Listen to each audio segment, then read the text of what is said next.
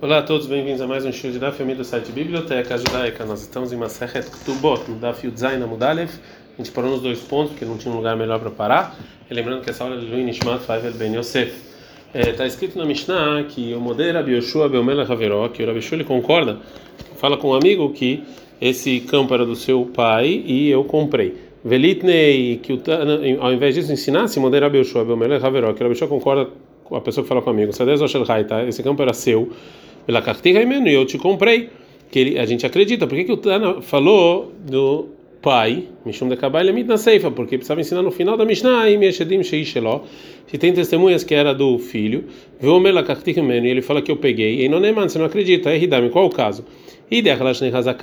Se ele usou esse campo por três anos, a Mailameina, por que, que a gente não acredita nele? Ou seja, a gente viu que ele usou esse campo e ninguém falou nada. E se ele não usou, é óbvio que não, a gente não acredita. Então, se o Tana estava falando o caso em que ele falou que era sua e eu comprei, não ia ter nenhuma, nenhum, não ia ter como terminar que se tinha testemunhos. Por isso que ele usou do pai. Fala com Marayahi, se é assim, Gabei Aviv Nami, também sobre o pai também. E de Krishna Hazaká, se ele estava usando já três anos esse campo, o Amailameim, porque a gente não ia acreditar nele. E de Krishna Hazaká, se ele não teve usufruto nesse campo, Pichad Lameim, né? Óbvio que a gente não acredita nele. Fala com Manabishle, Magabei, dá para entender o caso que ele falou que ele comprou sobre o Aviv, sobre o pai, mas lá a gente concorda, a gente consegue encontrar um caso que o Tana realmente precisava nos ensinar a lei do final da Mishnah, que Gonte Stein, como por exemplo que ele usou dois anos, Bechayav, quando o pai estava vivo, Vechad Bechai Benoi, um quando o filho estava vivo e o pai já não estava mais. Nesse caso, nos ensina a Mishnah que mesmo que ele está usando esse campo três anos é, seguidos e ninguém falou nada, é, então, o, e o terceiro ano é, é, na verdade, era o primeiro ano só do filho. Que Dravuna, como falou Ravuna, da Maravuna, que Ravuna falou, em Marzikin ben Hasei Katan, que a pessoa que está com a propriedade de uma criança há três anos e o, a criança não falou nada, isso aqui não é considerado hazaká, isso é considerado prova que esse campo é dele. A filo igdil, mesmo se ele cresceu. E, é, e a novidade é que a Mishnah vem nos ensinar somente no caso em que ele falou que ele pegou o campo do pai e o pai faleceu e ele herdou esse campo para um órfão pequeno. Mas, se ele falasse que pegou de você, não tem esse caso. E o Ravuna. Fala Gmará, o Ravuna matniti nataliash muina. E Ravuna ele vem nos ensinar algo que já está escrito na nossa Mishnah e Baiteima, se você quiser falar, Ravuna Dilka de Matnitin, que a amarela aprendeu isso da Mishnah. E Baiteima, se você quiser falar, Filu Igdil Kamash Malan, que Ravuna vem nos ensinar que mesmo se ele continuou a fazer usufruto no campo depois que essa criança cresceu, isso aqui não é considerado é, Hazaká. Agora a Gamará vai fazer uma pergunta que é, ainda a Mishnah podia falar no caso em que é, a pessoa que está segurando aquele campo, ele falou que ele comprou esse campo do amigo, e mesmo assim vai ter uma novidade. E que o Tana ensine essa lei nele, ou seja, que ele, ele a pessoa que está argumentando, ele falou que ele pegou esse campo do amigo e não do pai. Velukma, e a gente vai falar que o final é que quando que ele usou esse campo dois anos adiante, diante do amigo. Um ele não estava vendo, que é Bará, como por exemplo, ele fugiu do terceiro ano. E o Tana vem nos ensinar que esse terceiro ano não funciona para se juntar com os dois anos, já que não tava, ele não estava no local. Por que então o Tana precisava nos ensinar para do pai? Fala por que, que ele fugiu? E de se ele fugiu porque era perigo de vida, Pshita Dromim, não, óbvio que a gente não vai acreditar na pessoa, né? Porque é, mesmo que ele ficou usando isso três anos. Já que essa pessoa não tinha lá falar que o campo era dele o dono, né? Essa pessoa, como é que ele ia lá falar, sai do meu campo? Veio de Barak, se ele fugiu, Mehamad Mamon, porque ele não tinha dinheiro, estava devendo, e Bailelem Rui, ele sim tinha que tirar essa pessoa do campo, expulsar ele de lá. De que a gente viu que Mehash Labefanava vai Mehai aqui, mesmo se você, longe dessa pessoa que estava usando o seu campo, você reclamou, é considerado reclamação. Como está escrito na Mishnah, Bababatra, Shalosh, Aratzot Hazaká, tem três. É, é, três é, bairros em Eretz Israel que relacionados a Hazaká, ao usufruto de campo, é, que como se fosse na verdade é, como se fossem países diferentes. Eudá, Veverayadê, no outro lado do Jordão, vai Galil, o Galil. Aí a Eudá, você estava no Eudá, Vezik Galil, usou, ele usou três anos o campo no Galil, ou estava no Galil e Irzik, ele usou esse campo em Eudá. Em na Hazaká, isso aqui não é considerado Hazaká, não é considerado usufruto três anos, para o campo ser dele, você prova que o campo é dele. Ati imóvel Mediná, não sei que ele esteja no mesmo local com ele, o dono, né? A gente perguntou o seguinte: Mai Kassavar, o que, que o Tana da Mishnah acha? E Kassavar, se ele acha que ah, que você reclamar não adiante do, da pessoa que está fazendo usufruto, isso é considerado reclamação. A filo Beiudá Begalil Nami. Mesmo se os donos tivessem Eudá e o campo no Galil também funcionaria. Veio Kassavar, se ele acha que que reclamar não adiante da pessoa que está fazendo usufruto no campo não vale, a filho Eudá Eudá, mesmo se os dois estiverem em Eudá juntos, na Miló também não vai valer. Amarabiabá, Abba Barbamá, ele falou Rabiabá Barbamá, Leolam Kassavar, realmente o Tana acha o quê? Você reclamar, não adiante da pessoa que está fazendo usufruto do campo, funciona como reclamar. O Matnitin Beshat Kerum Shano, e a nossa Mishnah está falando um caso em que tem guerra, que aqui não tem muitas. É, muitas pessoas indo de um lado para outro. Mas na Yehudá e Galil de Nakate, porque o Tana falou justo Yehudá e Galil que são como se fossem separados. Então tá falando de uma, se está falando de uma, se está falando de uma situação de emergência, mesmo duas cidades também, é, a reclamação não vai valer. A gente está no fio do Reta Mudalev. Fala, mas está meio da Galil que já não dá, porque a situação normal entre Yehudá e Galil é como uma situação de guerra que não tinha muita gente. De qualquer maneira, a gente aprendeu essa Mishnah que, em geral, você reclamar não adiante da pessoa, isso aqui é, é considerado reclamação, e então a nossa Mishnah não podia falar do caso em que os primeiros donos fugiram. Então a Gomará aceita esse argumento e, é, e é, que não, não dava para falar então realmente que esse campo era seu e eu comprei, mas de qualquer maneira vai perguntar Velita, então, que o nosso Tana ensine o quê? Modera Bilshua Belmele Haveró. Que Bilshua concorda com a pessoa que fala para o amigo, Mané Levite Mimha, eu peguei, peguei emprestado sem uso de você. O Parativ Lecha, eu devolvi, Shoneman, que ele acredita. Né? Porque, de novo, a boca que proibiu foi a boca que permitiu, como a gente falou na introdução. Fala Gamara, não, Mishum de Kabai Lemit Seifa, porque o Tana precisava ensinar no final da Mishnah, e Mieshadim, se tiver testemunho, Sheu Lavam Mimeno, que ele emprestou, viu o Omer, ele falou para ti, eu, eu devolvi, não, nem, mano, a gente não acredita. Vê a Kaimalane, mas a lei não é assim. Que está escrito em Maset Shuvot, Malvet Haveró Bedim, que se você pegou um empréstimo com testemunhos, em eu não preciso devolver com testemunhos, então não dava para falar do caso de empréstimo. Agora a Gamara fala Velitnei, mas tá bom, tá bom, mas podia ensinar o Tana que modera Rabeshua concorda, Belmele Haveró, a pessoa que fala para o amigo, Manele Avi e tem uma moeda do seu pai na minha mão, Veachaltiv Pras, e eu já devolvi metade. Sheuneman, que a gente acredita nele. Por que, que não tem é, esse caso na Mishnah? É, agora a Gamara fala não, que esse estudo não é, funciona com as duas opiniões dos Tanaim que a gente vai ver, que tem uma discussão sobre essa lei. Ali Bademan, segundo Kitana o Rabi Oshu ia falar essa lei. E ali Badramanan, de acordo com o Rabanan Hamre, a gente falou numa braita que nesse caso ele está isento de porque Meshuma Veidave, porque ele é considerado uma pessoa que está devolvendo um objeto perdido para o amigo.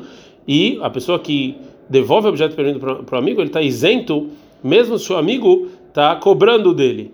Vei ali, e se a gente vai falar que é como Rabi Eliezer Ben Yaakov, Ha'amar Abai, ele fala que se o amigo concorda que ele tinha que dar para o pai é, mané e ele devolveu metade, ele tem que fazer um juramento, mesmo se ninguém cobrou dele. Né? E se o Rabi Yoshua isenta nesse caso, como você perguntou obrigatoriamente, não é como nenhuma das duas opiniões. Detalhe que tem uma braita, beleza, Ben Yaakov, beleza, Ben Yaakov, ele fala para mim, Shadam Nishbal Tanatatzmo. Às vezes a pessoa jura para o argumento dele mesmo. Keitzad, como? Manele Avicha Beyadiv Akaltiv Pras. Tinha uma uma moeda do seu pai estava na minha mão e eu devolvi metade. Ele tem que jurar que realmente é, isso aconteceu. Mas é, esse é o caso, esse é o caso que ele jura por argumento dele mesmo. Eles falam, e não é lá que Meshiva vai dar o patur. Não, ele não precisa jurar, é, ele é, é considerado como se ele estivesse devolvendo um objeto perdido e ele está isento. Então, agora Agmará entende que o Rabelezer Ben Yaakov, ele obriga a fazer juramento mesmo se o filho não cobrou ele. E Rahamim isentam mesmo se cobrou. Portanto, o Tano não podia ensinar na nossa Mishnah que o Rabi Shua isenta completamente porque o filho não é, cobrou como é, a gente achava. Agora a Gamara vai, vai falar sobre a Braita. Verabeliezer Ben Yaakov, Verabeliezer Ben Yaakov, Leitlan Meshiva Veidá Patura, ele não concorda com isso, que é como se devolver uma, uma coisa perdida ele está isento. Amará falou, Rav, não, Verabeliezer Ben Yaakov está falando, Beto Anokata, no caso em que uma criança que ficou órfão do pai, ele está cobrando isso, ele tem certeza do que ele está cobrando. né? Ve'amar mar, a Gemara não gosta disso e fala não, martanat não, mas a gente já sabe que você não faz nenhum juramento, se vem um louco, uma criança é, um surdo mudo e cobra alguma coisa. Fala a Gemara não, mai katan, o que que é o a criança que o Rav falou? Na verdade é gadol, ele já é grande, mai katan, o que está chamando de criança? Legabemile de aviv katanu, porque relacionada às coisas do pai, ele é criança que ele não sabia. Fala Gamara, Yahi, se é assim, Tanata Tzmo, não é argumento dele mesmo, é Tanata Herim, é outra pessoa que está cobrando, não é a pessoa que sozinha está falando, está jurando. Você só está jurando porque veio outra pessoa cobrar. Fala Gamara, não, Tanata Herim ou Data Tzmo. Sim, outra pessoa cobrou, mas ele concordou com metade, então ele tem que, é, ele tem que jurar. É, a Gamara não gosta e fala, não, Kula e ou seja, todos os argumentos que obrigam esse, esse juramento que quando a pessoa concorda com parte do, do que está sendo cobrado, tá na tudo é outras pessoas estão cobrando e ele concorda. Então não tem não tem nenhuma nenhuma novidade nisso. Por causa dessa pergunta, dessa pergunta a Gemara volta para a primeira explicação do que o Rav falou, que a Braita está falando no caso em que o cobrador era uma criança mesmo, e mesmo que a Gemara falou anteriormente que o argumento de uma criança não não obriga ninguém a fazer juramento, a Gemara volta atrás agora e fala que realmente sim obriga juramento. Ela, então, realmente o Rav ele fala que, que, que a discussão é de uma criança que vem cobrar algo para o pai, como a gente falou no início. E realmente o argumento dele é considerado é, importante o suficiente para a pessoa jurar. Mas a aqui a discussão do Rabbi Lezer Ben Yaakov é sobre a lógica do Raba. Na Maraba, que o falou o seguinte: Mamro, a Torá, por que está escrito em Shemot 22:8, o que está Que a pessoa que concorda com parte do que ele está sendo cobrado, ele tem que jurar. Porque Hazakai Nadam, Panav, que, que provavelmente a pessoa não vai ser, ser tão mal educada com a pessoa que emprestou para ele alguma coisa e vai falar que ele não está devendo nada. E realmente essa pessoa ele queria, na verdade, falar que não está devendo nada. Vai fala, é isso que ele não falou assim dessa maneira, Mishum de nada mesmo para porque ele não é tão mal educado assim, uma pessoa que emprestou para ele, eu não vou te devolver nada. Então, ele vai concordar só com metade. E a Torá obrigou essa pessoa a jurar. A gente está no Dafio Dret, Amud Bet, continua o é, continua o, o, o, o Raba e fala o Bekulo Ebai é, Delodeilei. Realmente pode ser que a pessoa queria é, é, aceitar todo o empréstimo. É isso que não aceitou, que metlei, é para ele poder fugir por um tempo. Vesavar ele fala e ele pensa, ah, de eles usam e parar na lei. Quando eu tiver dinheiro eu vou devolver. A Torá falou, lei, então vamos jogar juramento que essa pessoa vai ficar com medo e vai jurar e não vai jurar e vai realmente concordar que ele tem que pagar tudo. Já então que a gente trouxe o que falou o Raba, agora a Gemara vai falar a discussão entre Abeleza Ben Yaakov e Ramim segundo essa lógica. Rabeleza Ben Yaakov Savar, Rabeleza Ben Yaakov ele acha, não, não tem diferença nem entre ele nem entre o filho, é, em nome ele não é tão mal educado assim, e para falar que não está devendo nada. Ele, Karlav Meshiva Veidava, então isso aqui não é considerado que ele está devolvendo algum objeto perdido, e tem que jurar. Não, no cara que emprestou realmente não vai ser tão mal educado, dei no maíz, não, mas no filho. Meis ele não tem problema de negar tudo. Mideloiz, disso que ele não negou tudo, Meshiva Vedava. É como se ele tivesse então devolvendo o objeto perdido e não precisa de juramento. Mishnah. A Mishnah então vai agora vai trazer mais um caso em que a gente viu essa regra de a pecha assar ou pecha tira, a mesma pessoa que proibiu é que permitiu. Quando a pessoa cobra um amigo com um contrato, como por exemplo ele tira um contrato de, de que ele está devendo algo de dívida, ou um contrato que vendeu um campo, e a pessoa que está sendo acusada ele nega, é, ele não pode é, é, ele não pode é, provar que esse contrato tem, tem razão, a não, ser se, a não ser que ele prove que esse contrato é verdadeiro, através do que a gente chama de kiumastar, é que ele fale que realmente esse contrato é verdadeiro. Existem três maneiras de fazer isso. Primeiro são os testemunhos que estão assinados nesse contrato. É, o segundo que outros testemunhos falam que eles conhecem a assinatura desses testemunhos e realmente é, essa é a escrita deles. E terceiro que um tribunal ele compara as, as, eh, as assinaturas desses testemunhos nesse contrato com outro contrato.